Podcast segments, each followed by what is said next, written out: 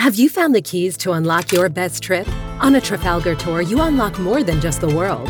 We give you the keys to discover real connections and one of a kind experiences. It all starts with expert itineraries where everything is taken care of. With Trafalgar, your money goes further, and so do you. Unlock your best self. Discover more at trafalgar.com slash unlock. That's T-R-A-F-A-L-G-A-R dot com slash unlock. You're with SBS Radio. Find more great stories in your language at sbs.com.au. Olá, viva. Boa tarde, Luciana. Boa tarde a todos. E estamos a meio de uma jornada europeia, de uma eliminatória europeia de Liga dos Campeões e também de Liga Europa. O Benfica joga esta próxima quarta-feira diante do Liverpool, em Inglaterra com uma desvantagem de 3-1 da primeira partida na semana passada no Estádio da Luz em Lisboa. As águias da capital portuguesa foram derrotadas pelos ingleses no encontro da primeira mão e estão agora mais longe de conseguir um lugar nas meias finais. O primeiro a marcar foi o Liverpool por Konaté, depois, eh, Mané aumentou a vantagem. Já na segunda parte, Darwin Núñez eh, fez o tento do Benfica, mas eh, o ex-Porto, no seu regresso a Portugal, Luís Dias, acabou por fixar o resultado. O encontro da segunda mão está então marcado para a próxima quarta-feira, como disse, em Anfield. Entretanto, Valdo, antigo jogador internacional do Benfica, diz que as águias devem aprender com os erros e não podem perder tempo é necessária uma reformulação do plantel para que a próxima temporada possa ser positiva. Isto na ressaca dessa derrota frente ao Liverpool para a Liga dos Campeões. Vamos ouvir Valdo, o ex-jogador do Benfica, o antigo internacional brasileiro. É uma época realmente que tem que fazer toda a, a direção pensar realmente numa reformulação e não temos muito tempo para isso. E não vejo como é que vai ser o final da época do Benfica. Temos que aprender com os erros e o Benfica tem que procurar o mais rápido possível preparar a, a próxima época em todos os sentidos. É, quanto mais cedo começarmos a reestruturar essa, essa máquina, essa marca fantástica chamada Spoilers Boy Benfica, melhor será o Benfica está assim praticamente fora da Champions League esta época. É terceiro do campeonato, também já muito afastado do líder Futebol Clube do Porto e atrás do Sporting, que é segundo, está também fora da Taça de Portugal. Entretanto, o técnico alemão Roger Schmidt está comprometido com o Benfica a partir do início da próxima época.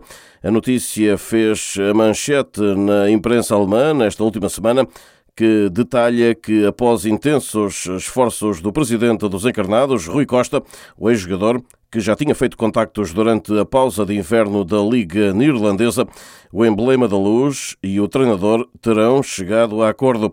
Entretanto, o Benfica já esclareceu que não tem qualquer contrato assinado com nenhum treinador para a próxima temporada, mas não desmente o nome de Roger Schmidt.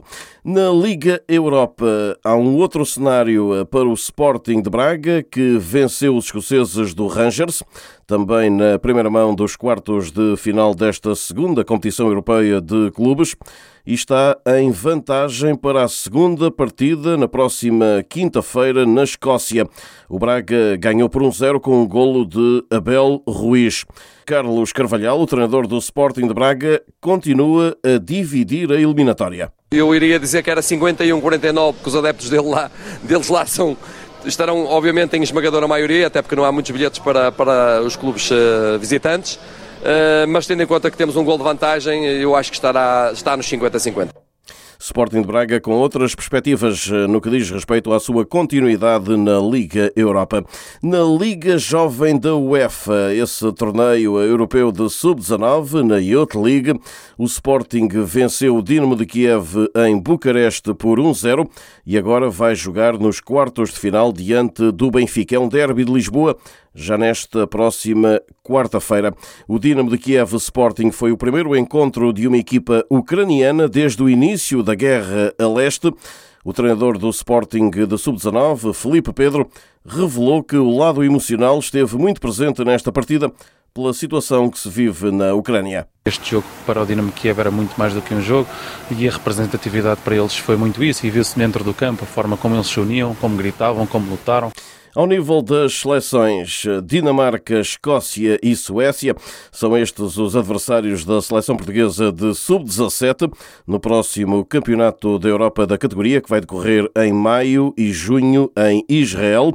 Portugal começa por jogar com a seleção escocesa no dia 17 de maio, dia 20 de fronte à Suécia e dia 23 tem pela frente a Dinamarca. Lá fora, em Espanha, mas ainda em português, o rendimento do avançado internacional luso João Félix no último mês pelo Atlético de Madrid valeu-lhe o prémio de melhor jogador da Liga Espanhola em março. Félix, de 22 anos, esteve nos quatro jogos do Atlético, tendo marcado eh, cinco golos. No Brasil, também com eh, treinadores portugueses envolvidos, eh, os técnicos que vivem nesta altura momentos de alta tensão. No Flamengo, o clube está a ferro e fogo, como se costuma dizer por aqui, devido aos maus resultados. Nesta última semana, os adeptos esperaram os jogadores no centro de treinos, o Ninho do Urubu confrontaram mesmo os atletas. No entanto, Paulo Sousa, o treinador desde o início do ano do Flamengo, não foi visto eh, nesta ocasião, nem o seu nome foi alvo de críticas por parte dos torcedores do eh, Mengão. Já em São Paulo, também os adeptos a pressionarem e eh, a ilibarem Vítor Pereira, o treinador do Corinthians. Numa nota publicada nas redes sociais, a maior claque do emblema paulista deixou um aviso aos jogadores, caso estes tentem forçar a saída do técnico eh, português. A posição surge depois da derrota por 2-0 na Bolívia, diante do Always Ready para a Taça Libertadores da América. No atletismo, bater o recorde do mundo feminino é o grande objetivo da 31ª Meia Maratona de Lisboa. A prova vai correr-se no próximo dia 8 de maio, depois de, no ano passado, o ugandense Jacob Kiplimo ter fixado na capital portuguesa o recorde mundial em 57 minutos e 31. Agora, a organização, pela voz de Carlos Moia, pretende fazer o mesmo entre as senhoras. Bateu-se o recorde do mundo masculino, vamos tentar bater o recorde do mundo feminino agora nesta próxima edição, dia 8 de maio. Esse recorde tem dois anos, vem dois anos do Campeonato do Mundo que foi feito na Polónia, ou seja, das mulheres a correrem sozinhas, porque achamos que os homens eh, à frente fazem de lebre, portanto ajudam eh, francamente. Vamos tentar bater o recorde, são 50 mil euros. A meia maratona de Lisboa de 2022 vai contar com a presença de Eric Domingo Roldan, um maratonista amador espanhol que corre a empurrar uma cadeira de rodas com a mãe, que tem esclerose múltipla e que no ano passado bateu o recorde do mundo da maratona dessa categoria, uma marca que consta no Guinness Book. E assim saímos eh, por hoje, não sem antes deixar um forte abraço para todos. De Lisboa, Rui Viegas para a Rádio SBS da Austrália. Want to hear more stories like this? Listen on Apple Podcasts, Google Podcasts, Spotify, or wherever you get your podcasts from.